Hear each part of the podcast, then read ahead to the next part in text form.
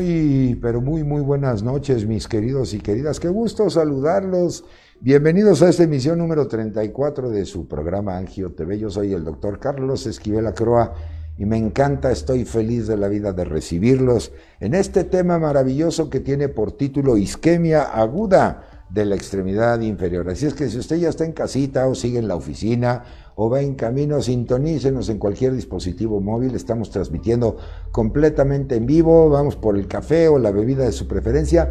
Vamos a pasar una hora a gusto, aprendiendo, disfrutando, relajándonos, porque yo los invito a que te quedes con nosotros. Esto ya empezó y se llama Angio TV. Comenzamos.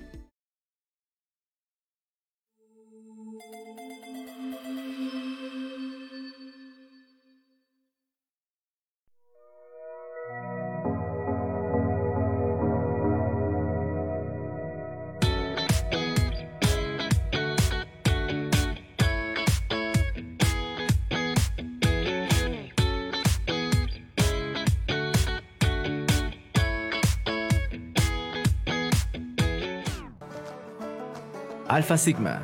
Trabajamos con pasión. Bien, pues ya estamos aquí en el estudio de Angio TV. Ya me puedo quitar mi cubrebocas. Acuérdense que esta terrible pandemia todavía no se acaba, pero desde aquí hacemos votos para que usted y los suyos estén de maravilla, le estén pasando muy bien. Y en nombre de este gran equipo de profesionales de la comunicación digital que hacen posible la transmisión de este programa, muchas gracias, bienvenidos Bienvenidas todos y todas, porque hoy tenemos un programa muy bonito. Muchas gracias Alfa Sigma por la confianza de siempre, super empresa. Ahora 2022 eh, en, el, en el top ranking de las mejores empresas a nivel mundial.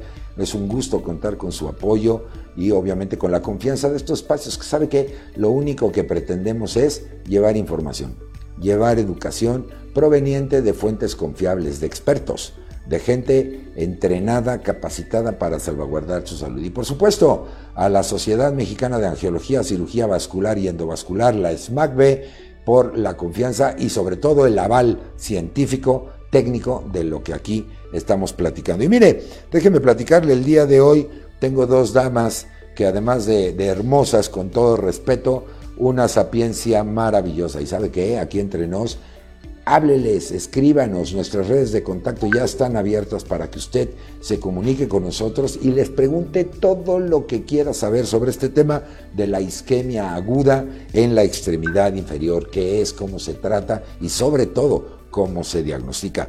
Saludo con muchísimo gusto y le doy la bienvenida a la doctora Sue Tatiana Delgado Aguilar, angióloga, por supuesto, en el Hospital Victoria Medical Center en Morelia. Tatiana, Tatiana, perdóname, buenas noches, qué gusto. Gracias por aceptar la invitación, bienvenida. Muchas gracias, buenas noches. Al contrario, gracias por la invitación. Al contrario, es un placer y también saludo, angióloga de profesión, por supuesto. Ella también está en el hospital que ya les mencioné y en el Hospital Regional de Morelia de Liste, la doctora Marta Quiroz. Marta, muy buenas noches, bienvenida. Muy buenas noches, Carlos. Estamos aquí a, a tus órdenes y para platicar un poquito.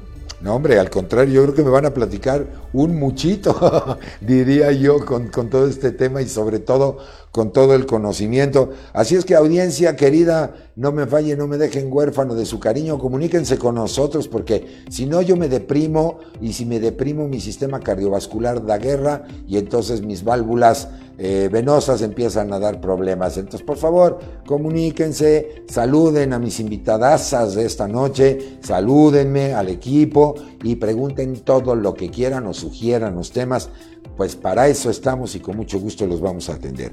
Pues muy bien, mis queridas doctoras, pues ¿qué les parece si empezamos por el principio?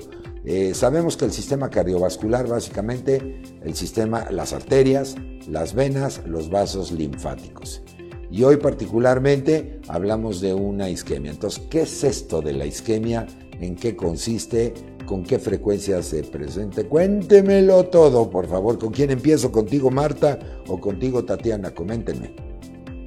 Como gustes, Carlos, adelante. Como, eh, como les digo a mis estudiantes universitarios, víctima o voluntario. Entonces, eh, empiezo contigo, Marta, si te parece bien, ya que te tengo en pantalla. Adelante, micrófono es tuyo. Carlos.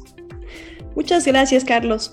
Pues para comentarte que la isquemia aguda de las extremidades es básicamente cuando la perfusión arterial disminuye, cae y esto hace que el oxígeno y los nutrientes también eh, no lleguen a la extremidad y eso ponga en riesgo la viabilidad de la pierna.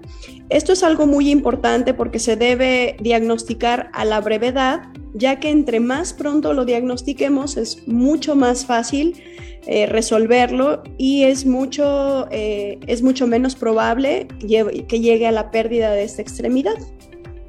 Correcto, entonces ahí está la, definición. Eh, isquemia es ausencia de sangre.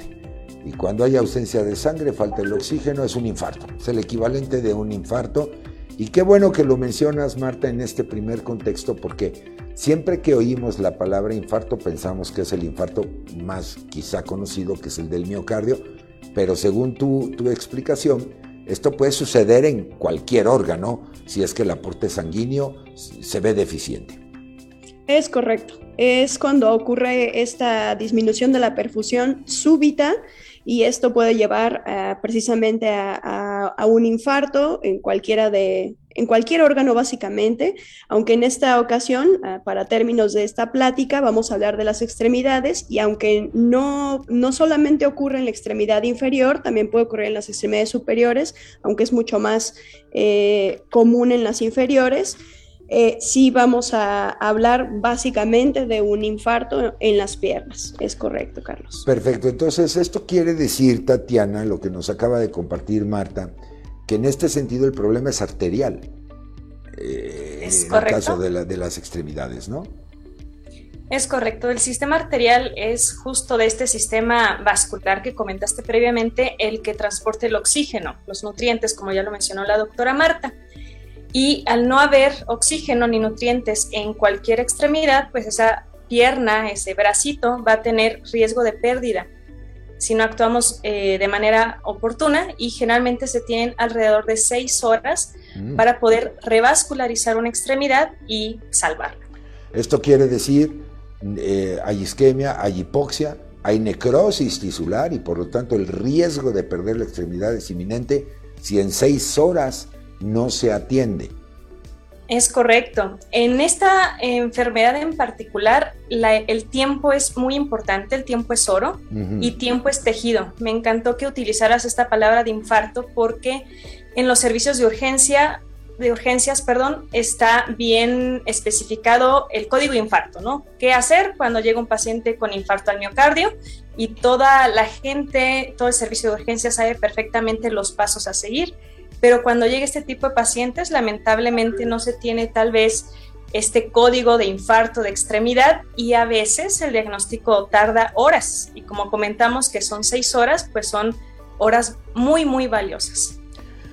Perfecto, entonces, eh, qué, qué interesante e importante lo que acabas de comentar, porque quiere decir entonces que está protocolizada la actuación en un infarto cardíaco, versus estos protocolos a lo mejor de extremidades, ¿no? Y yo en este sentido les quisiera preguntar, ¿cuál es el botón de pánico que un paciente debe decir, tengo que correr a un servicio de urgencias o tengo que consultar a, un experto, a un angiólogo, como es el caso de ustedes, porque me imagino hay seis horas de tránsito en esto, es decir, no está perdiendo la pierna, debe de empezar por algún eh, síntoma o algún signo que el paciente debe detectar.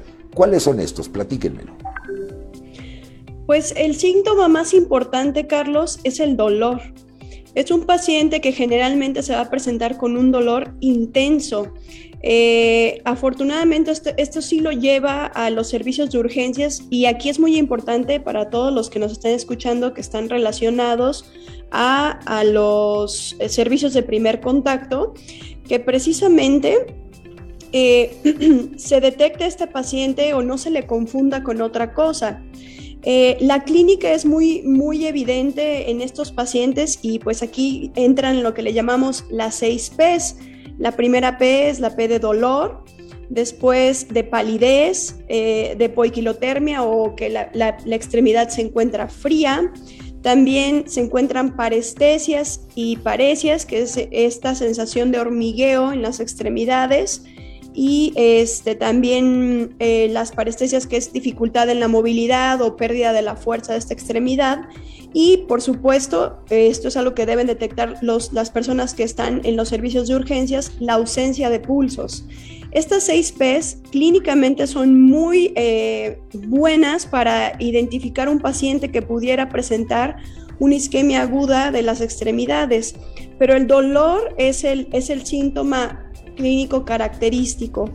Eh, y esto también nos preocupa un poquito porque ahora con la gran cantidad de diabetes que existe, pues no, no todos los pacientes a lo mejor pueden tener una gran cantidad de dolor, pero sabemos que siempre el dolor es algo significativo y, los cambios en la pierna son evidentes, ¿no? Una pierna fría, con llenado capilar, eh, bajo, pálida, cambios de coloración, con eh, dificultad para moverla. Entonces creo que estos, estos signos son importantes para que el paciente detecte este, este problema. Ese es el botón rojo que, que, te refieres, Carlos. Qué importante, ¿eh? qué importante lo que nos acabas de comentar porque me parece que muchas veces este tipo de síntomas parecieran normalizados ay, me duelen mis piernas, se me durmieron las piernas, eh, tengo picazón eh, eh, en, las piernas o me da un calambre, pero me pongo mis pantuflas, descanso y se me quita. O hay claudicación al momento de, de caminar. Y no, esto puede estar relacionado con un cuadro isquémico, ¿cierto?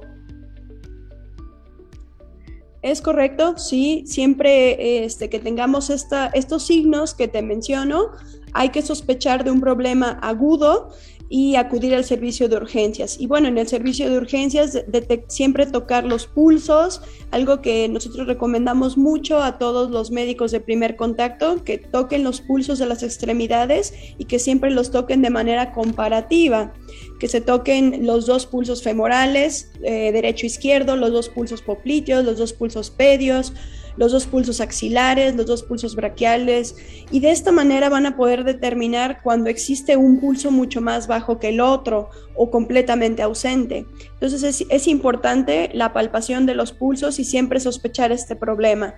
Ok, en, este sentido, Tatiana, eh, ¿habría alguna, digamos, recomendación, vamos a llamarle prehospitalaria? Es decir, el, paciente sospecha con lo que nos acaba de compartir Marta, cómo hacerle para que esta persona detecte esos pulsos. Eh, obviamente la temperatura de las piernas me queda claro, si, si están frías, bueno, eso es fácilmente detectable. Eh, ¿Cómo, le pueden hacer? Yo creo que aquí lo que está comentando Marta está excelente, pero el botón rojo es que no sea algo habitual. Como acabas de mencionar, Carlos, bueno, si todos los días mm, se me duermen las piernas, las siento como adormecidas, las siento frías, bueno, obviamente no va a tener una isquemia aguda todos los días. La isquemia aguda es algo abrupto, es algo repentino. Nunca lo he tenido y el día de hoy empecé a sentir hormigueo en los dedos, hormigueo en la pierna, la siento cada vez más débil, ya empieza con dolor. Es un dato de alarma y no podemos eh, perder tiempo. Precisamente por lo que comentamos desde el inicio, tenemos seis horas para revascularizar una extremidad, entonces no puedo perder tiempo, tengo que ir inmediatamente al servicio de urgencias. Ahí los médicos de primer contacto eh, efectivamente van a revisar la extremidad. Estas seis P's que comentó Marta es el diagnóstico clínico. Y bueno, hay a la mano eh, ultrasonido, ¿no? Claro. Probablemente haya pacientes que eh, sea difícil palpar los pulsos por diferentes situaciones. Puede ser obesidad, puede ser que esté hinchadita la pierna y sea a veces difícil. Eh, para eso están también pues, los estudios de imagen, repito, pero sin perder tiempo. Aquí, a la brevedad, el cirujano vascular debe valorar el paciente y pues generalmente esto se resuelve con una cirugía, una extracción de este coágulo que se llama trombectomía y se rescata la extremidad. Perfectamente, entonces aquí el deadline, como, como se, se menciona en muchos ámbitos, seis horas sobre todo si ya hay un antecedente habitual, como bien lo comenta la doctora Tatiana, pues evidentemente no se espere, no, no nada más piense de que me pongo cremita o me pongo mis pantuflas o pongo mis piernas en alto, vaya a que la revisen o lo revisen porque puede tratarse de una isquemia, de un infarto de su extremidad inferior. Y como bien ha quedado claro si esto no se atiende con prontitud, existe el riesgo de perder la extremidad. Entonces yo sí creo que vale la pena estar atento y sobre todo no normalizarlo, porque sí me parece que cotidianamente lo escuchamos. Ah, no, a mí siempre, siempre me han dolido las piernas, pero se me quita. No, espérenme, eso no es normal. ¿no? Y hay expertos y expertas llamados angiólogos, angiólogas, que lo pueden ayudar. Ahora, eh, eh, resulta muy interesante, eh, si me, están informando de, producción, nos acaba de informar el corporativo de Facebook que están teniendo imprecisiones con la transmisión de sus señales. entonces les quiero comentar, estamos también transmitiendo en vivo vía YouTube. Entonces, ya les pusieron el enlace, según me indican, pusieron el enlace eh, en, la transmisión para que ustedes, si están teniendo estas fallas que son de origen, no son de nosotros, sino de la plataforma de Facebook, lo puedan seguir a través de, eh, pues de, de, YouTube. ¿no? Yo le pido a producción, al ingeniero junior en los controles, el dedo más rápido de la botonología en Internet, si me puede poner los comentarios aquí en mi monitor que tengo en el estudio, porque evidentemente el otro monitorcito está congelado debido a esta falla que me están informando de Facebook. Muchas gracias y gracias a todos y a todas por, por la comprensión. Estas desafortunadamente son las vicisitudes de la transmisión en vivo y me, dicen eh, tormenta eléctrica. Ah, ah, eso, eso explica el porqué, la, la, la variabilidad de esto. Pero ahorita me ponen sus comentarios, audiencia querida. Estoy platicando con la doctora Tatiana Delgado Aguilar y con la doctora Marta eh, Quiroz sobre este problema de isquemia de extremidades inferiores. Ya nos dieron un, un, pues un panorama general. Saludos, vuélvemelo a poner, ingeniero junior. No leo tan rápido, cálmate. Dice, saludos desde Guatemala. Le saluda el doctor Álvaro Bereguer, cirujano vascular.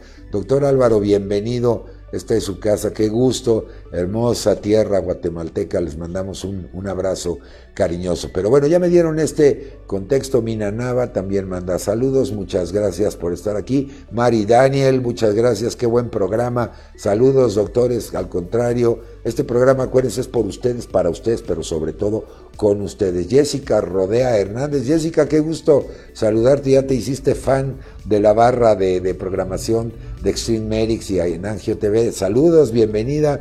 Y bueno, me sigue llegando a la audiencia, lo cual me encanta, me siento feliz.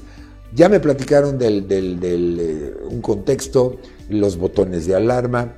Antes de entrarle un poco a la metodología diagnóstica, cuéntenme cómo andamos en términos de numeralia, cuál es la incidencia de estos problemas, cuántos han llegado lamentablemente a perder la extremidad. Cuéntenmelo todo, cómo lo ven? Pues Carlos, eh, dentro de los números, eh, sabemos que ocurre en uno de cada 10.000 pacientes por año. Eh, aunque es algo no muy frecuente, sí llegamos a ver por lo menos uno o dos casos al mes en los servicios de urgencias de los hospitales grandes, por ejemplo, de servicios de salud institucionales que tiene aquí la ciudad de Morelia sí es algo frecuente y debemos estar al pendiente. Eh, dentro también de los números, pues aquí es un poquito variable. ¿Qué tanto se puede salvar una pierna? Depende del grado o el tiempo que lleve. Eh, nosotros dividimos este problema básicamente en tres grados una extremidad que puede ser viable, que es el grado 1, una extremidad que puede estar amenazada, que es el grado 2, y una extremidad que se encuentra con una isquemia irreversible, que es el grado 3. Eh, para los primeros grados, pues la posibilidad es variable, pero se sabe que entre un 18 a un 35% pueden llegar a perder la extremidad, por eso es muy importante. Bueno, los que ya tienen una eh, irreversible, pues prácticamente esas personas están condenadas a, tener una amputación eh, y, no, no, ser candidatas a ninguna revascularización. Entonces hay que ser muy eh, breves en cuestión del diagnóstico para poder atenderlos a la brevedad y que no pase mayor tiempo y entonces el paciente ya llegue en un grado 3 donde ya no podamos ofrecerle nada. Correcto. Ahora, me hablas de una incidencia de 1 en 10 mil. Eh, ¿Uno en 10.000 te refieres a la isquemia o a la pérdida ya de la extremidad? Eh, a la isquemia. A la isquemia. Uno de cada, diez mil personas eh, puede padecer, exacto. Pero fíjate, Marta, que de todas maneras es un dato espeluznante, porque si del, del 18 al 30% puede perder la extremidad y es uno en diez mil, quiere decir que de cada tres una persona o dos personas va a estar en, este, en esta situación. Esto a mí ya me parece una condición de salud pública. Sí es importante, realmente vemos una gran cantidad de casos, sobre todo los hospitales eh, que, tienen, que tienen un gran volumen de pacientes, ¿no? como en, los hospitales de seguridad social. Vemos eh, gran cantidad de pacientes, aunque no es algo tan frecuente como pie diabético o varices, eh, tampoco es, es, algo que debemos menospreciar. Creo que sí nos toca ver pacientes con, con isquemia de las extremidades, a veces por embolismos, a veces por aterotrombosis, a veces pacientes que se operaron y se les intervino las arterias y tienen algún problema y desarrollan isquemia. Eh, recientemente también hemos estado teniendo pacientes por, eh, por traumatismos agudos, eh, pacientes que tienen severa traumatismos severos en las extremidades por, por accidentes. Entonces, sí llegamos a ver eh, los eh, isquemias en las extremidades de manera relativamente frecuente. Entonces, es importante, creo que es importante. Déjame saludar, déjenme saludar a la audiencia que está muy activa. Gaby, Gaby, hola, buenas noches, saludos. También a ti, Gaby, Gaby, bienvenida. Reyes Betty, fíjense, felicidades, doctoras, las admiro mucho. Ahí está en pantalla el, el mensajito tal cual. Psiconatura, psicóloga Ruena Durán, excelente programa, muchísimas gracias, ahí está también el, el, mensaje. Y siguen llegando, me encanta, me tienen fascinado y así mi sistema cardiovascular va a funcionar bien. Eh, déjeme hacerte ahora, Tatiana, el siguiente planteamiento. Eh, por ejemplo, la evolución ha hecho que la especie humana estemos en bipedestación. Esto quiere decir que el retorno venoso, hablando de venas, va contra la natura, es decir, va contra la gravedad y evidentemente ahí la insuficiencia valvular y etcétera. Pero las arterias vienen en un sentido descendente. Ya me hablabas de algunas causas, por ejemplo, una oclusión, un trombo. ¿Qué otras causas pueden estar asociadas para generar un cuadro ya con las modalidades de grado de severidad, como nos platicaba Marta, puede presentar este defecto arterial o esta patología arterial? Bien, Carlos, hay muchas causas, pero principalmente existen dos mecanismos. Uno que es el más común, que es embolismo, es decir, que la oclusión, el coágulo o el fragmento de placa viaje de un lugar a otro. Es decir, que viaje del corazón, que es lo más común, un coágulo y se estanque en las arterias de las extremidades inferiores o superiores. Y lo otro es que se trombose la arteria in situ, es decir, que la arteria generalmente es una arteria previamente enferma. Esto lo vemos con mucha frecuencia en pacientes diabéticos y fumadores, no son las únicas, pero bueno, es lo más común. En pacientes diabéticos y fumadores, las arterias son como una tubería, se van llenando como de sarro y esa, ese sarrito, que es la placa de ateroma, pues va haciendo estenosis en la arteria. Esto va a disminuir la cantidad de flujo que pasa por la arteria y fácilmente se llega a trombosar. Y se trombosa ahí donde está enferma. Entonces son estos dos mecanismos, repito, embolismo, que viaje de un lado a otro y tape una arteria de una extremidad, o ahí mismo en la arteria ya previamente enferma, se trombosa. Son los dos mecanismos. Ahora, déjame, déjenme preguntarles, eh, colateralmente a lo que bien ya nos, nos apuntas, eh, Tatiana, pero hay, hay, reportes, por ejemplo, en los caballos, que, produce estos defectos arteriales por oclusión por parásitos, Strongylus principalmente, ¿no? Estos gusanos de, de nematodos. Pero en niños, por ejemplo, hay también una migración larvaria, que es el síndrome de Loeffler, la larva migrans. ¿Ustedes han tenido experiencia, lo han visto o se ha reportado que este, que finalmente es mecanismo embólico, como tú ya lo comentabas, pero cuya causa fuera este tipo de parasitosis que tienden a migrar eh, en el cuerpo?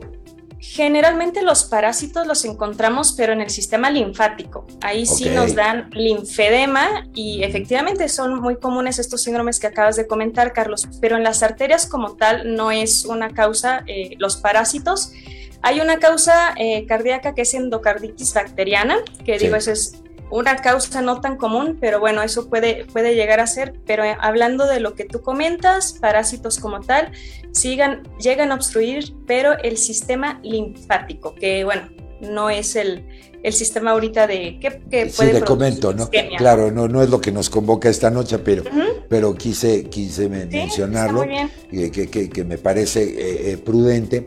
Y además lo que tú acabas de decir que también me parece esencial, porque es, nivel primario, ¿no? Una endocarditis valvular puede ser producida por un problema parodontal, una infección subclínica en la boca y de ahí al corazón una, una falla valvular y el embolismo que tú mencionas. ¿Y quién se va a imaginar un daño de este tamaño en una arteria? porque simplemente no le estamos dando el cuidado a la cavidad bucal y me parece que vale la pena hacer este, este paréntesis ¿no? en esta situación. Claro. ¿No? Correcto. Ahora, ya tenemos la sospecha, ya corrimos al, al área de urgencias, ustedes ya tienen el protocolo de actuación. Entrémosle y platíquenme sobre la metodología diagnóstica. Tú ya mencionabas el ultrasonido, quiero pensar el Doppler particularmente, ¿no? ¿Cómo es esta metodología? ¿O hay algunas otras situaciones? Por ejemplo, se habla por ahí el índice tobillo-brazo, el índice tobillo-dedo. Cuéntame este panorama de diagnóstico. Bien, eh, efectivamente lo, primero es la exploración física, las seis P's, eh, y aquí es muy importante si tengo tiempo o no para hacer un estudio. Lo que comentamos, si la extremidad está, ya pasaron cinco horas, ya apenas se puede mover los dedos, si yo pierdo tiempo en, ok, vamos a hacer un ultrasonido, vamos a pedir una tomografía, ah, pues es tiempo valioso. Entonces, si yo ya tengo el diagnóstico, no tengo duda, estoy entrando a quirófano inmediatamente con el paciente. O sea, no puedo darle una hora más o seguir perdiendo tiempo, eh, especialmente en esta enfermedad, ¿vale? Pero si tenemos tiempo, si es una extremidad que todavía eh, no, hay dolor, que tiene apenas parestesias, pues bueno, con toda la calma del mundo lo exploro, lo reviso. Efectivamente está el índice tobillo-brazo para ver la presión de flujo de una extremidad comparada con la contralateral. Y bueno, esto es, se mide la presión del brazo y la de la pierna y se hace esta división, ¿vale? Eh, se puede pedir un ultrasonido Doppler y sobre todo en pacientes que tengan antecedentes eh, como los que comentamos eh, de diabetes, de tabaquismo, que ya se saben con algún tipo de enfermedad en las arterias, que es enfermedad crónica. Y si hay tiempo, valdría la pena hacer una angiotomografía porque muchas de las ocasiones, como ya lo comentamos, no es solamente un trombo que está ocluyendo, sino es placa, es trombo y hay más situaciones. Puede haber incluso hasta un aneurisma que sea la causa de, de donde está migrando la placa, los trombos. Entonces hay que estudiar bien al paciente. Repito, la decisión que nosotros tomemos cuando revisamos al paciente es qué tanto tiempo tengo para salvar la pierna. Si ya no tengo tiempo, eh, pues vamos a entrar ya con un diagnóstico obviamente adecuado, certero, a quirófano y salvar la extremidad, que es lo importante. Muchas veces el perder tiempo no solamente llega la pérdida de la extremidad, sino empieza la falla renal aguda, que eso es también otra complicación de esta enfermedad. Y pues no podemos permitir que además de la pierna pongamos en riesgo los riñones del paciente y la vida del paciente. Por supuesto, yo creo que es una urgencia y a la vez es una emergencia, ¿no? De, de, ser atendido rápido. Y sobre todo creo que nuestros amigos de la audiencia pueden darse cuenta si la pierna no está cianótica todavía, es decir, no está amoratada o enrojecida, bueno, creo que hay tiempo, pero eso no quiere decir que lo descuide, ¿no? Córrale a pedir la opinión del experto. Ahora, Marta, déjame jugarle un poco al abogado del diablo. Porque eh, en una institución médica privada me queda claro que se puede actuar rápido, el quirófano, lo que se tenga que hacer. Pero vamos a la otra parte de la población que tiene acceso al Sistema Nacional de Salud, donde a lo mejor estas circunstancias pues, no son tan rápidas. ¿Qué opinión te merece en ese sentido? ¿Qué hace las personas que desafortunadamente no pueden acudir o acceder a un servicio privado. Muy bien, Carlos, pues te puedo decir por experiencia propia que todo paciente que se sospecha isquemia aguda de las extremidades es un paciente que se valora inmediatamente. Eh, siempre que nos dicen que un paciente no tiene pulsos, probable trombosis arterial, cualquiera de estos, es un paciente que en ese momento se va y se valora. Eh, creo que algo que, puedo decir que la institución en la que me encuentro sí estamos muy al pendiente de todos estos casos para estarlos valorando a la brevedad. Aquí donde hemos tenido un poquito de problemas es eh, que el paciente que llega al, servicio de salud, eh, al servicio específicamente de urgencias, que se le detecte como lo que es, como una urgencia, y no, no pierda más tiempo en, en otra cosa, sino que se solicite la valoración a la brevedad. Lo que dijo la doctora Tatiana es muy importante. Antes que cualquier eh, protocolo, tomografía, eh, la clínica es muy importante. Sí, sin duda, eh, el ultrasonido que ahora lo tenemos a la mano, a pie de cama del paciente, realmente se puede realizar en unos minutos, nos ayuda a tomar ciertas decisiones para el quirófano, sobre todo cuando sospechamos eh, que sea una causa embólica o una aterotrombosis, o sospechamos que hay un aneurisma de por medio, o sospechamos que haya algo que nos vaya a hacer cambiar en nuestro tratamiento quirúrgico. Pero sin duda sabemos que ese paciente tiene que entrar a sala a resolverse de manera quirúrgica. Y esto que comentas, Carlos, aunque sí, eh, creo que eh, tenemos esta dificultad en los servicios de salud, que hay mucha población y que se, los servicios de salud en, urgencias se llenan.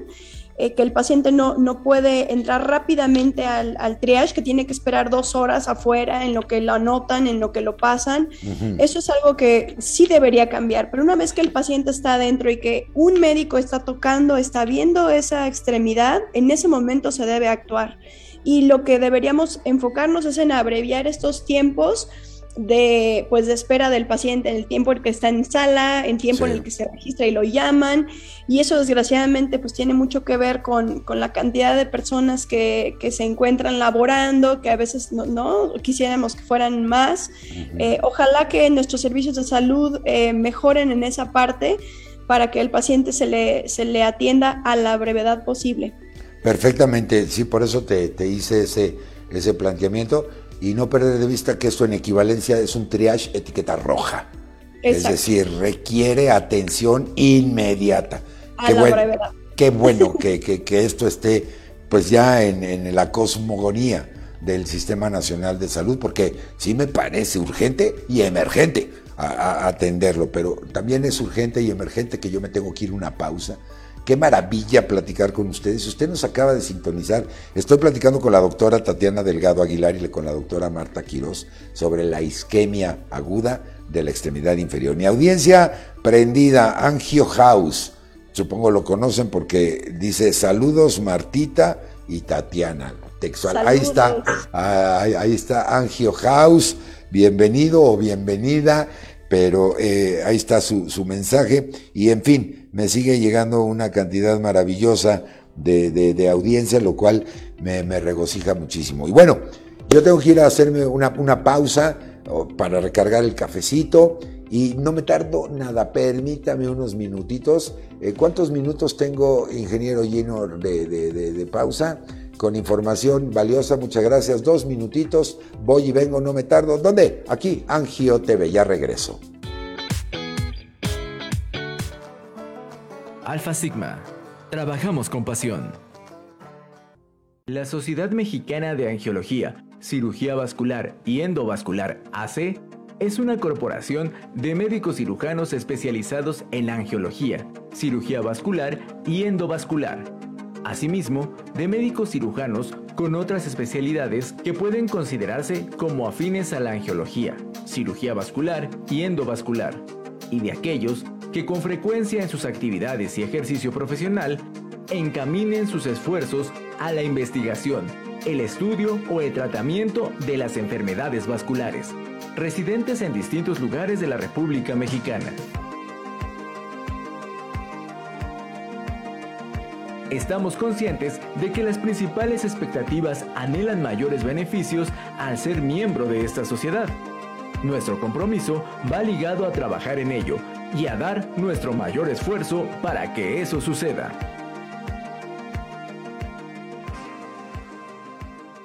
Angio TV. Alfa Sigma. Trabajamos con pasión. En Spotify ya están disponibles los nuevos episodios de Angio TV. Escúchalos ahora. La SMACB, con el afán de promover y divulgar con mayor esfuerzo los avances científicos de nuestra comunidad como cirujanos vasculares, invita a todos los angiólogos, cirujanos vasculares y endovasculares, así como a residentes de cirugía vascular en formación, a participar en nuestro concurso de trabajos libres, que se llevará a cabo en el programa del 54 Congreso Internacional de Angiología, Cirugía Vascular y Endovascular que se llevará a cabo del 1 al 5 de noviembre de 2022. Los trabajos a evaluar serán inéditos y originales, relacionados con angiología, cirugía vascular y endovascular o vinculados íntimamente con ella. Para más información visita www.smacbe.org.mx, da clic en 54 Congreso Vascular 2022 y verás las convocatorias para trabajos de ingreso, trabajos libres, convocatoria pósters, convocatorias videos. Administraciones MACBE 2022. Alfa Sigma. Trabajamos con pasión.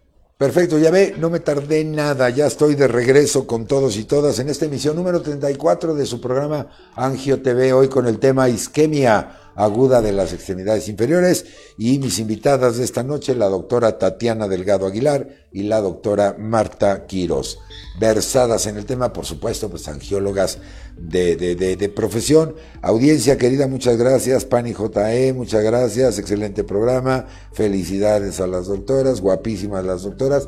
Coincido plenamente. Pero además, mire, déjeme darles una buena noticia. Si usted no es médico, seguramente quisiera leer algún tema que le resulte más amigable. Pues mire bien lo que le voy a comentar. La Sociedad Mexicana de Angiología, eh, Cirugía Vascular y Endovascular ha puesto a su disposición el sitio electrónico www.enfermedadesvasculares.com. Esta página tiene un valor agregado maravilloso. Primero, porque usted, médico o no médico, ambos grupos pueden tener acceso a documentos escritos por expertos donde pueden ampliar todos los temas que discutimos o platicamos aquí en Angio TV. Pero lo más importante, hay un directorio para que usted busque y localice al angiólogo que esté donde usted se encuentra. En las 32 entidades federativas usted puede tener acceso a un experto. Así que muchas gracias por esta iniciativa al SMACB, la Sociedad Mexicana de Angiología, Cirugía Vascular y Endovascular, por este esfuerzo, porque esto de alguna manera refuerza lo que platicamos en las transmisiones en vivo, pero además en las páginas oficiales de Angio TV, de la misma SMACB, quedan grabados estos programas si es que usted no tuvo la oportunidad de ver la transmisión en vivo. Entonces les quiero pedir un favor, ayúdenos a compartir estos esfuerzos porque podemos llegar a más personas que a lo mejor pues será información, no, no a lo mejor, seguramente será información de utilidad sobre todo para saber cuándo ir al experto. No le haga caso a la amiga, a la comadre, a la tía, a la abuelita, a las redes sociales. Pregúntele al experto, o a la experta en este caso, al que sabe, personal capacitado, entrenado y certificado. ¿Para qué? Para salvaguardar su salud cardiovascular. Así de sencillito es. Porque híjole, después con esto del doctor Google y todas estas dimes y diretes con todo respeto que se presentan en las redes sociales, le hacemos a veces más caso a personal que ni siquiera es médico, ¿no? Y en lugar de preguntarle a quién sí lo hay. Y además, ¿sabe qué? Orgullosamente mexicano. Recuerde, www.enfermedadesvasculares.com para que usted eh, pues amplíe más eh, este, este conocimiento. Ya, hablamos del diagnóstico, hablamos de las señales de, alarma, de los tratamientos. Ahora platíquenme de, de, la cuestión terapéutica. Ya me platicaban, puede ser una acción quirúrgica, siempre es quirúrgica o podemos tener chance de a lo mejor intentar tratamiento médico. Cuéntemelo, claro, sé que dependerá del grado de severidad al que se están enfrentando, pero en una cosmogonía general, cómo abordamos los planes terapéuticos. Pues bien, Carlos, eh, inicialmente el paciente pues debe iniciar anticoagulación. El, tratamiento médico eh, es básicamente la anticoagulación. Pero desgraciadamente, una vez que se hace el diagnóstico de la isquemia aguda, estos pacientes tienen que entrar a un procedimiento para volver a llevar ese flujo sanguíneo que se perdió y esto generalmente es un tratamiento quirúrgico. Ahora pues tenemos la posibilidad de hacer tratamientos abiertos donde hacemos heridas y también tratamientos donde no hacemos heridas, sino que entramos a través de una punción dentro de la arteria y se destapan estas arterias. Entonces, eh, eh, por cada paciente eh, será individualizado el tratamiento, pero ya tenemos la posibilidad de operar tanto de manera abierta o hacer estos procedimientos que consideramos endovasculares. Y el objetivo pues será llevarle, eh, retornar el, flujo sanguíneo que se perdió. Correcto. En, este sentido, eh, Tatiana, eh, yo recuerdo uno de los grandes aprendizajes en la universidad es que un gran mentor me decía, mira, no hay enfermedades, hay enfermos. Esto quiere decir que aunque hablemos de un mismo padecimiento, las respuestas, los abordajes terapéuticos son diferentes. Bien dice Marta, es el traje a la medida, es individualizado. Y por supuesto, las respuestas eh, pueden variar. Cuéntame si estamos en tiempo, el diagnóstico es preciso, ¿cuál es el pronóstico? ¿Cómo lo has visto tú? ¿Hay recurrencia de esto? Eh, o el paciente ya eh, le da vuelta a la página y este problema se resolvió. ¿Cómo lo ves? Qué bueno que me haces esa pregunta, Carlos. La causa más común, como comentábamos, era embolismo. De las causas embólicas, lo más común son las cardíacas. Los pacientes con arritmias cardíacas, entre ellas la más común es la fibrilación auricular, Generalmente hay pacientes que ya se saben con el diagnóstico, es decir, ok, yo ya fui con el cardiólogo, sé que tengo una arritmia y estoy anticoagulado. El anticoagulante es el medicamento que va a prevenir la formación de, de estos trombos, de estos coágulos. Es muy común ver estos pacientes que se toman todos los días el anticoagulante y el fin de semana salen de la ciudad se van a pueblear, se van este, dos, tres días y se les hizo fácil esos dos, tres días no tomar su anticoagulante. Y es el tipo de pacientes que vemos con un embolismo en una extremidad. Eh, si nosotros operamos a este paciente de manera oportuna, revascularizamos la extremidad, obviamente se va a tener que quedar anticoagulado. Y si esto va a volver a pasar o no, pues va a depender que el paciente tome su medicamento. Recuerdo mucho un paciente eh, en la residencia cuando me formé que eh, ingresó con nosotros cerca de cinco veces. ¿Por qué? Porque nunca se tomaba el anticoagulante. Entonces ah, rescatábamos una extremidad, lo anticoagulábamos, eh, lo suspendía y regresaba con un trombo ahora en una pierna, en un brazo. Entonces eh, sin mal no recuerdo, embolizó cerca de cuatro o cinco veces porque el paciente no entendía que el tratamiento para prevenir que esto volviera a pasar era el anticoagulante. Entonces, de estas causas cardíacas, eh, estos pacientes se quedan anticoagulados. Si no lo toman, bueno, tendrán recidivas por esta causa. Ok, y sobre todo, ¿saben qué? No hay que ser mentirosillos. hay que decirle la verdad a los doctores o a las doctoras. porque somos muy dados a eso, ¿no? Eh, ¿Fuma usted? Eh, no. Bueno, tantito. ¿Qué tanto es tantito? ¿No? Eh, ¿Es un cigarrillo o es la cajetilla completa? y, así a veces, recuerden, los médicos son los mentores de usted como paciente. Y si usted no le dice la verdad, pues tampoco son adivinos o somos adivinos sino hay, hay, que ver qué es lo que está, lo que está eh, sucediendo en, esta, en, esta circunstancia. Y sobre todo cuando hay una, una, medicación de este tipo, porque a veces tampoco les hacemos casos, ¿no? Eh, te están dando una indicación, pero bueno, pues tal, se me olvidó y me, lo tomo mañana. No, no, aquí estamos hablando de riesgo de perder la extremidad o incluso su vida. Entonces yo creo que con eso no hay que, que ponerlo en tela de juicio. Ahora, eh, mi queridísima Marta, tengo aquí un dato que me ha llamado poderosamente la atención. Se habla de factores también de grupos etarios, edades avanzadas. Por ahí también se ha hablado que incluso eh, varones y sobre todo de raza negra, al parecer tienen una mayor predisposición a estos problemas. Y tercero para ti, Martita, el dolor generalmente se presenta en las pantorrillas. ¿Qué opinión te merece todo esto? ¿Sí son factores asociados? ¿La edad tiene que ver? Porque ahora vemos ya gente joven realmente, ya con problemas que tradicionalmente, perdónenme la expresión, era típica de viejitos. Y ahora vemos que, que no es así. Cuéntamelo todo. Muy bien, Carlos. Pues mira, eh, los pacientes que tienen aterotrombosis, como platicábamos al inicio, que son eh, los trombos que se formaron dentro de una arteria enferma, sí se da más en hombres, se da más en gente mayor, de mayor edad, ¿no? por arriba de los 60 años, por arriba de los 70 años, en gente fumadora, más predominan algunas razas, eh, sobre todo la hispana o las razas afroamericanas. También eh, en todos esos pacientes que tienen factores de riesgo como obesidad, eh, dislipidemia. Sin duda, este es el grupo de pacientes que más tienen riesgo de enfermar en esa parte.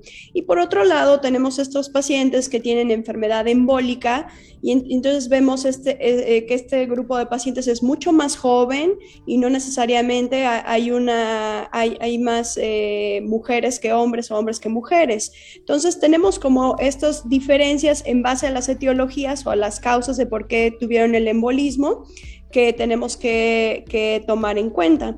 Pero sin duda eh, hay cierta predisposición a que estén más enfermas las arterias en este grupo de pacientes y pues hay mayor riesgo de una aterotrombosis en, esa, en este grupo. Y bueno, obviamente el factor hereditario en términos de diabetes, por ejemplo, si hay antecedentes de familiares que han padecido diabetes, pues con mayor razón hay que tenerlo en el radar, ¿no?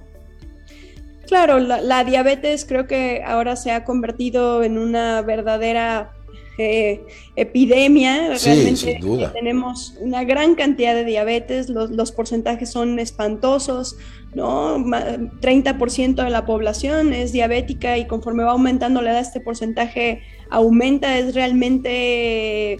Eh, es, de terror escuchar que en algún momento seremos diabéticos o la posibilidad de que nos alcance es muy alta. Entonces sí tenemos que tener mayor eh, cuidado de nuestras arterias en los pacientes o las personas que ya se conocen diabéticas y, pues eh, sobre todo atender eh, con, un, especialista.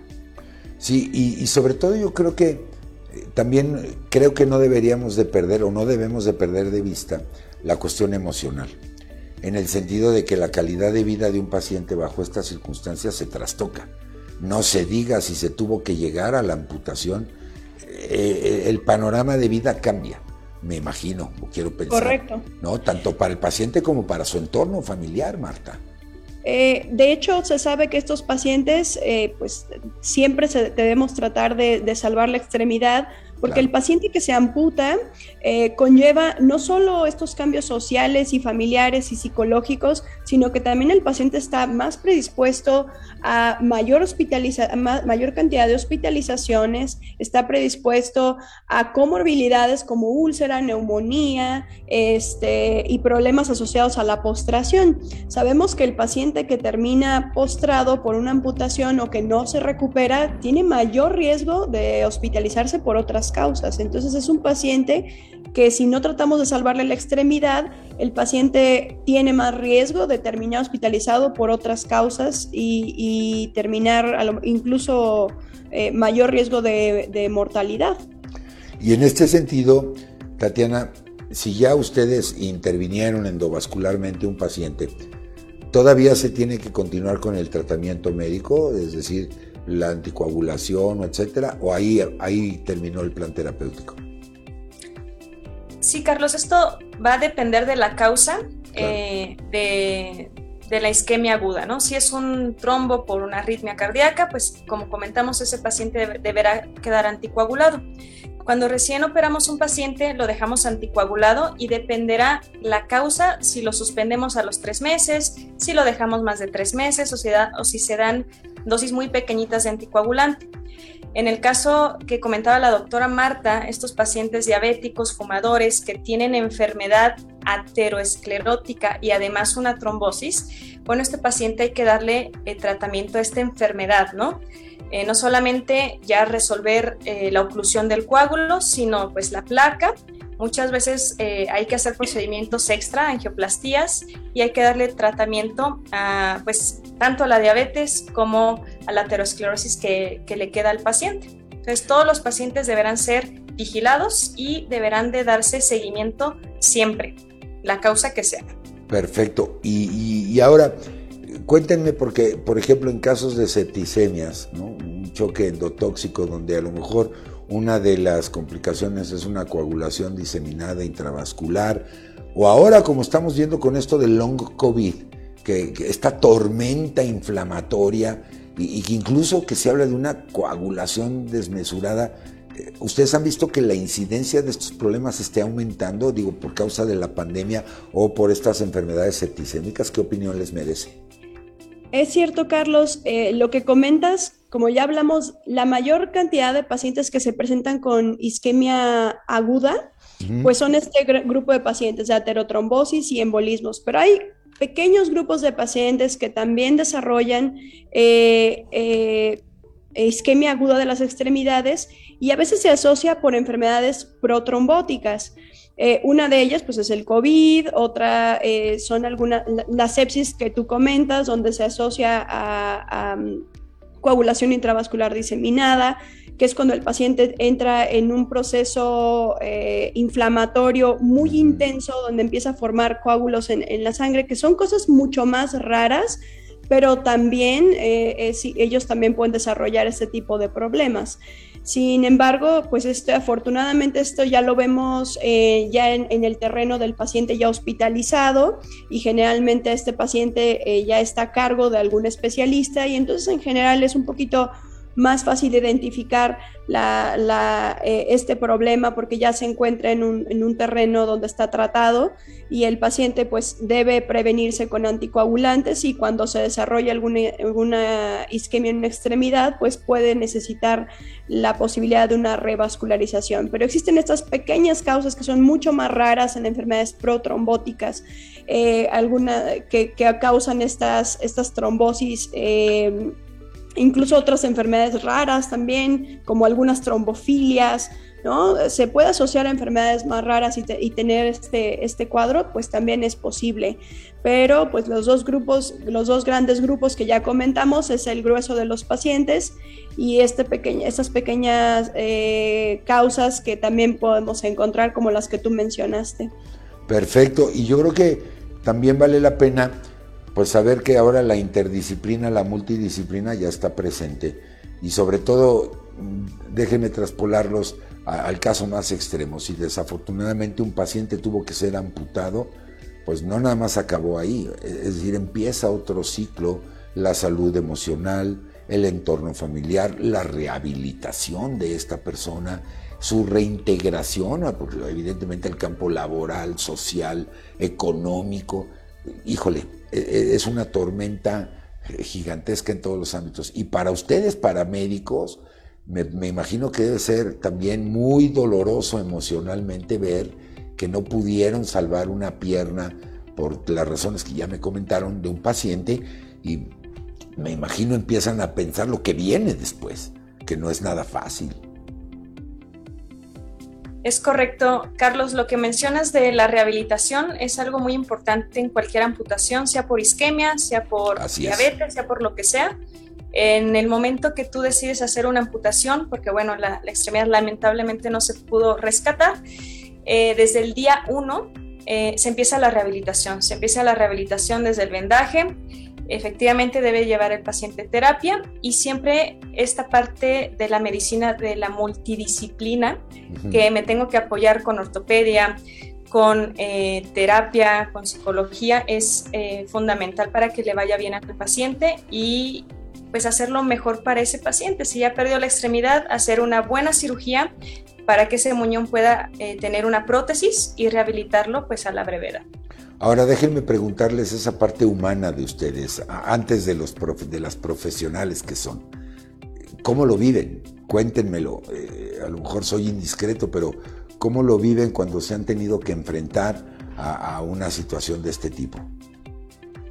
Pues sí, Carlos, siempre uno trata de hacer todo lo posible por eh, hacer salvamento de extremidad y acompañamos pues al paciente en este proceso desde que llega al servicio de urgencias con este problema agudo, desde que damos la noticia, desde que les decimos que hay altas probabilidades de perder la extremidad si no entramos a una revascularización y entonces vemos que el paciente pues eh, en ese momento se da cuenta que aquí está en riesgo eh, que, que, toda su vida cambie y lo puedes notar en su cara, ¿no? Como el paciente incluso puede llorar o, preguntar o qué fue lo que pasó. Y, algo que hablábamos eh, hace un momento de la parte interdisciplinaria, a, mí me gustó mucho que la doctora Tatiana eh, habló sobre este, este tratamiento en conjunto y por supuesto también llevar esto con los, el, paciente que ya se conoce con un problema cardiológico, ¿no? Que, que llevemos este, este tratamiento en conjunto para que el paciente nunca llegue a esto. Y una vez que, el paciente está en este periodo tan, susceptible, pues lo tenemos que, acompañar y tratar y darle la cara día a día. Y afortunadamente ha habido bastante buen salvamento de extremidad, excepción de pues algunos pacientes que ya llegan en esta etapa irreversible, pero sin duda nosotros acompañamos al paciente desde que llega hasta que el paciente sale caminando entonces, eh, creo que es muy satisfactorio también ver el, salvamento de extremidad en estos pacientes, sobre todo cuando sería pronto. Sí, sin lugar a dudas, pero ustedes también tienen familia y no quiero pensar después de un día de hospital cuando se enfrentaron a esta circunstancia y a lo mejor llegas a casa y alguien te está preguntando, ¿se te olvidó ir al mercado por el brócoli? Cuando tuviste una bronca de este tamaño. Híjole, eh, eh, yo creo que tenemos que platicarlo, es decir, eh, se vive en el, en el día a día, en lo cotidiano, cuando yo creo que no estás ni de humor, que te pregunten del brócoli o si pagaste la luz o qué sé, qué sé yo, ¿no? E, e, ese tipo de cosas. Y además en quirófano, Carlos, a veces pueden ser procedimientos donde una trombectomía dure una hora, 45 minutos o llevarnos hasta 3, 4 horas tratando de revascularizar un paciente o más. Es, es, impresionante. Cuando entramos a quirófano hay que entrar bien armados para encontrarnos todo lo que, lo que se pueda complicar y tratar de salir adelante. Entonces, pues sí, en esta parte es, es eh, aquí sí nos toca... No, eh, me imagino. No, y más si tienen algunos otros roles de, de mamás o de parejas, qué sé yo, híjole, eh, sí, la verdad es que mis respetos, porque recuerden amigos y amigas que antes de profesionales son seres humanos y, y obviamente estamos sometidos a todo este tipo de cosas. Quiero preguntarles, Álvaro Berger me manda una pregunta, ingeniero junior, si eres tan amable. Ahí está, muchísimas gracias. ¿Cuál es la opinión de las doctoras sobre el tratamiento endovascular con trombolisis versus tromboectomía en los pacientes con isquemia grado 1? ¿Qué opinión tienen? Bueno, la, ah, perdón. No, no, adelante. Eh, efectivamente hay estas dos técnicas con la cual puedes hacer trombectomía, una técnica abierta que ya lo mencionó la doctora Marta, que es una incisión pequeña donde eh, entra un catéter y hacemos la trombectomía, o sistema sin heridas, que es a través de una punción se introducen estos sistemas que van pues aspirando básicamente el trombo. Eh, como se mencionó, cada tratamiento va a ser de manera pues individual a cada paciente. Si tengo un paciente que tiene ya una falla renal muy severa o que ya se sabía con falla renal crónica más este, esta situación, estas técnicas eh, de aspiración hacen mucha rabdomiólisis y eso aumenta el grado de falla renal en ese paciente. Entonces yo tengo que decidir si a mi paciente con el, el método mínimo invasivo le va a ir mejor. Si es así, bueno, adelante. Si no, pues hacemos una incisión, no pasa nada. La idea es rescatar la, la extremidad, ¿no? En etapa 1, donde la extremidad no está amenazada, es muy raro ver encontrar estos pacientes porque el paciente realmente está sintomático. Este mm. paciente generalmente se encuentra en hospital, que lo estamos revisando y pues todos los días llegas y le, palpas pulsos y de repente uno no lo palpas, pero el paciente está sintomático. En este tipo de pacientes en etapa 1, que repito, es muy raro encontrarlos, incluso está indicada la trombolisis, mm. que es a través de una punción eh, administrar un medicamento que va deshaciendo este trombo eh, de manera eh, un poquito lenta. Por eso cuando tenemos una etapa 2 este, que ya está amenazada la extremidad, pues la trombolisis no está para nada indicada. Correcto. Bueno, pues ahí está el comentario, doctor Álvaro Berger. Muchas gracias por, por comunicarse con nosotros y muchas gracias a todos y todas que están eh, pues valga la expresión, prendidos en las, en las redes, lo cual me llena de emoción. Aprovechen, porque ya se me va a acabar casi el programa, de preguntarle a mis invitadas, mis super invitadas de, de, esta noche, y, me han dado un panorama maravilloso general de lo que es esta, eh, esta enfermedad y de la gravedad que puede tener de no atenderse a tiempo. Aquí el tiempo es oro. Me encantó ese comentario, Tatiana, porque minuto que pase que no se atiende, híjole, puede ser catastrófico, me atrevería yo a pensar. Es correcto, con esas palabras, catastrófico. ahora, si el paciente, y que aquí quiero una opinión también en el caso de ustedes, porque bueno, el paciente puede llegar por sus propios medios a la, a la atención hospitalaria, pero a lo mejor es trasladado en una ambulancia. ¿Consideran ustedes que en las ambulancias se tienen este tipo de, protocolos como para por lo menos estabilizar al paciente en lo que llega a la, atención hospitalaria?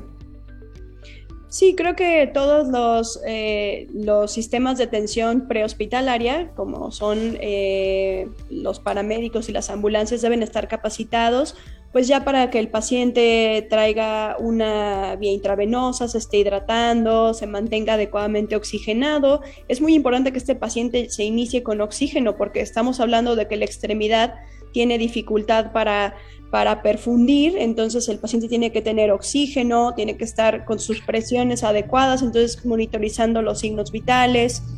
Y aquí hay un poquito de discusión acerca de si en el paciente se le debe iniciar el anticoagulante antes de que llegue al hospital o no.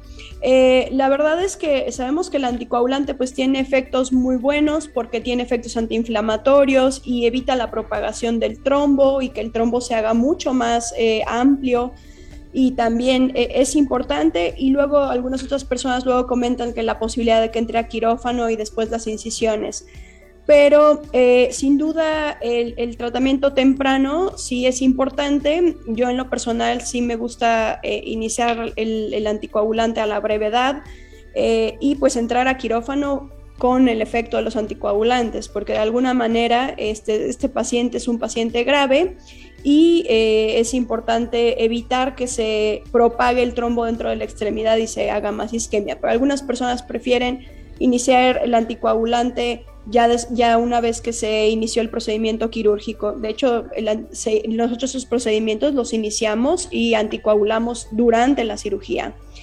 Entonces, pues sí, creo que, no sé si a esto te, referías. Sí, sí. Carlos, eh, sobre el tratamiento antes de que llegue aquí a, hospital. Sí, sobre todo por lo que ya nos ha comentado perfectamente, eh, profundamente Tatiana, de que el tiempo es oro. Entonces, todo lo que se inicia antes de llegar a la atención especializada me parece crucial, ¿no? Claro. Eh, y, evidentemente, pues, eh, de alguna manera la antesala de un buen pronóstico. No es lo mismo nomás súbete a la camioneta y vámonos, ¿no? Que, sino que de alguna manera ya está, está cuidado en esto. Y, ahora, Tatiana, eh, recordando un poco la, la anatomía, ahora platícame en la extremidad, a qué nivel arterial o en qué arteria es la más frecuentemente afectada, cómo se presenta en el extremo distal, proximal, cuéntamelo todo. Bien, en cuanto a los eh, coágulos, generalmente estos se van a atorar en las bifurcaciones de las arterias. ¿Por qué? Porque ese es donde la arteria tiene un espacio más estrecho. Entonces es donde generalmente va y se, atora el, el, trombo. Generalmente se atora en la arteria femoral, que es la arteria que está aquí en la ingle, o un poquito más abajo en la bifurcación con la arteria poplitea. En, cuando tenemos este síndrome del dedo azul que no hemos hablado de él, que es cuando migra placa, es decir, este sarrito que comentamos al inicio de la plática, eso es un poquito diferente. Generalmente no se estancan en arterias grandes, sino en arterias o capilares muy pequeñitos y se van generalmente hasta el pie. Es por eso que los dedos de los pies se ven azules, se llama por eso síndrome del dedo azul. Cuando se emboliza placa, eh, se va hasta abajo, se va hasta las arterias más finitas y se ve el dedo azul. Y cuando es un coágulo, un trombo, un embolismo, se atora generalmente a nivel de la femoral o de la ilíaca, en, siempre, bueno, generalmente en las bifurcaciones porque es donde hay un estrechamiento de, pues, de la arteria. Ahí se va y se estanca. No, y además hay que considerar que las ramas que nos acabas de mencionar traen una presión fuerte porque vienen directamente de la aorta posterior y evidentemente traen un flujo eh, rápido. Y ahora bien, el caso de que se fue a los dedos, ¿cuál es el tipo de intervención ahí? Porque estamos hablando ya de capilares casi, ¿no? O sea, de eh, arteriolas incluso. ¿Cómo lo abordas? Generalmente cuando hay este tipo de problemas está muy asociado a neurisma. Entonces hay que en este tipo de paciente, obviamente, que la extremidad no esté en riesgo, que era lo que comentábamos, pues podemos ahora sí estudiarlo bien, hacer una angiotomografía completa, ver si hay aneurisma, si no. Y bueno, si, habrá, si hay aneurisma, pues habrá que resolverle el aneurisma, no solamente lo de los deditos, ¿no? Perfecto, pues el doctor Álvaro Berger les agradece mucho la, opinión que le dieron, me dice muchas gracias, de acuerdo con, las, con las doctoras, ahí está el, el mensaje en, en pantalla. Listo, doctor Berger, ya transmitido.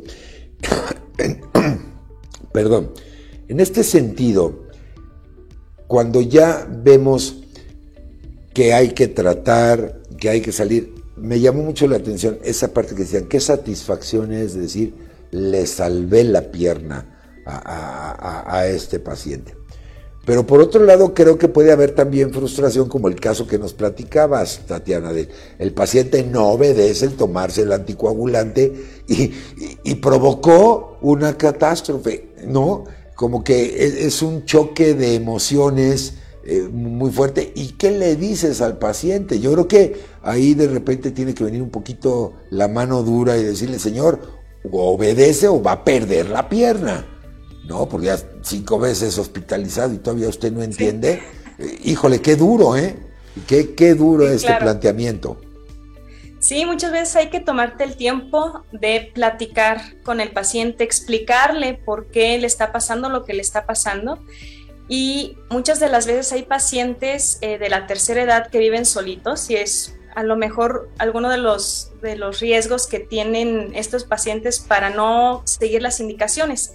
Si llega acompañado, se hace un poquito más fácil, hablamos no solo con el paciente, hablamos con el familiar y bueno, generalmente pues queda bien, bien comprendido, ¿no? Pero sí hay que, hay que darnos un poquito de tiempo para explicar con calma, detalle y si ellos entienden la causa y el peligro que corren, pues generalmente siguen las indicaciones. Correcto. Y, y, acuérdese de algo, amigo y amiga, el sistema cardiovascular son arterias, son venas y son vasos linfáticos y sus patologías son diferentes. Entonces, si usted está sospechando de una isquemia, esto es arterial, no se le vaya a ocurrir, ay, me voy a poner mis medias y mis, mi, sistema de compresión, porque eso le va a agravar el cuadro.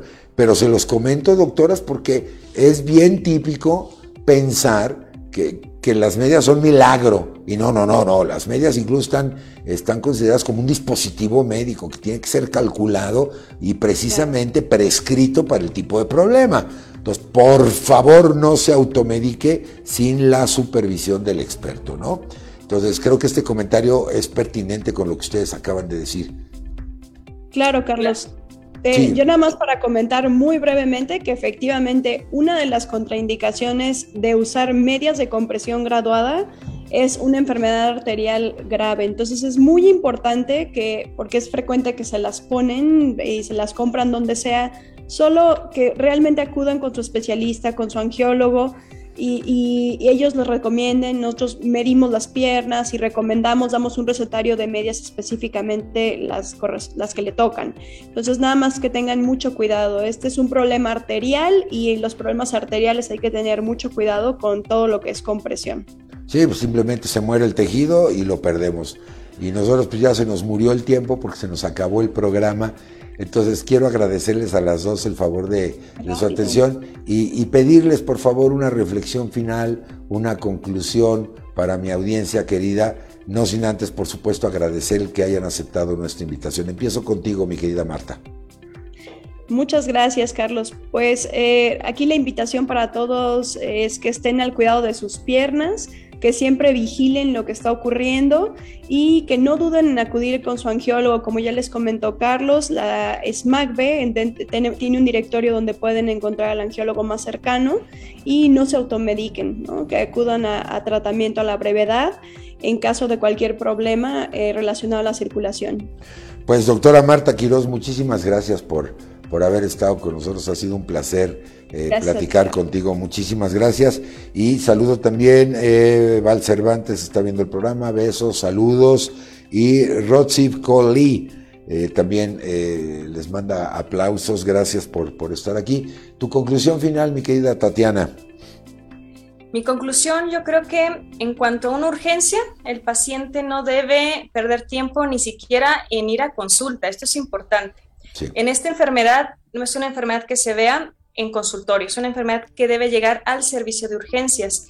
Y muchas veces a lo mejor el paciente ya sospechó, híjole, creo que traigo una isquemia aguda y empieza a buscar en el directorio. Lo que debe de hacer es ir inmediatamente al servicio de urgencias y el servicio de urgencias tiene ahí ya una lista de angiólogos certificados que le hablarán al que esté más cercano, al que esté desocupado y llegaremos a atenderlo ya en urgencias, ya atendido, ya canalizado y de esta manera no se pierde tiempo valioso. Exacto, recuerde, es un triage rojo, es de atención inmediata.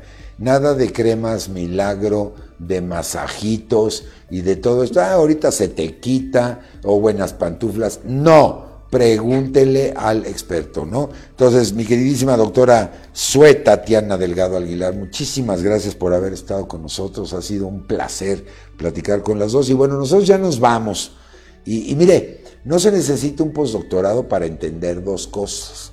Uno, que esta pandemia espantosa que ha puesto al mundo de rodillas no se ha acabado. ¿no? Este maldito virus nos tiene a todos preocupados. Pero hay dos opciones. El segundo elemento es, si usted ya está contagiado, el virus sale. ¿no? Y si usted no está contagiado, el virus va a entrar. Por lo tanto, no se necesita un postdoctorado para entender para taparle la salida al virus si es que usted ya lo tiene o taparle la entrada si es que usted no lo tiene. Y mire, esto lo hace. Esto tan sencillo de colocarse, lo hace. Y evita usted la salida o la entrada del virus. Yo les pido encarecidamente, vamos a cuidarnos todos, todas, seamos responsables con nosotros, pero también con los demás. Observemos las recomendaciones sanitarias, lugares ventilados. Esto todavía no se acaba y, ojalá ya se acabe. Y si algo o lo único que le tenemos que agradecer a esta terrible pandemia es el fortalecimiento de la tecnología digital que nos permite ahora tener a dos expertas fuera de la Ciudad de México platicando con ustedes, conmigo, como si estuvieran aquí en el estudio. Entonces, Aprovechen, recuerde, sitio electrónico www.enfermedadesvasculares.com, localice a su angiólogo donde usted esté, hay textos de, consulta. Y bueno, pues nosotros llegamos al, al final del programa en nombre de este gran equipo de profesionales de la comunicación digital, al licenciado Alfonso Nolasco, creador, capitán, comandante en jefe de este concepto llamado Angio TV, a Alfa Sigma Superempresa 2022, muchas gracias y a la sociedad Mexicana de Angiología, Cirugía Vascular y Endovascular, por el apoyo, por la confianza de siempre. Por supuesto, a mis dos super invitadas de esta noche, muchísimas gracias por haberme acompañado, por haber estado con la audiencia. Discúlpeme, ¿sabe qué? Yo le quiero recomendar algo. Sea feliz. Simplemente sea feliz. Cuídese mucho, tenga usted la más feliz de las noches. Que mi Dios me los bendiga hoy y siempre. Yo los espero en una próxima transmisión de Angio TV, la número 35 ya, y mañana miércoles, en punto de las 8 de la noche, con otro programa también muy bonito, muy interesante, pero ahora sobre gastroenterología, avalado por la Asociación Mexicana de Gastroenterología, también de Alfa Sigma, en punto de las 8 de la noche, búsquelo como Gastro TV y hablaremos de temas de gastroenterología, con otra especialidad médica fabulosa como es esta disciplina, para que también pasemos un rato agradable, sí, aprendiendo de cómo cuidar nuestra, nuestra salud. Entonces yo los espero. Muchísimas gracias a todos los que se comentaron un último, eh, conectaron, perdón, un último comentario de la psicóloga Ruena Durán. Muchas gracias por tan valiosa información. Felicidades a todos. Ahí está el mensaje. Gracias, ingeniero Junior en los controles. Pero sobre todo, ¿sabe qué? Gracias a usted por acompañarnos en estos esfuerzos. No queremos venderle nada. Lo único que pretendemos es llevar información, educación en salud. ¿Para qué? Para que vivamos muchos años felices. Pásenla muy bonito. Nos vemos hasta la próxima. Yo soy Carlos Esquivel Croa, agradeciendo el favor de su atención. Nos vemos hasta la próxima. Muy buenas noches.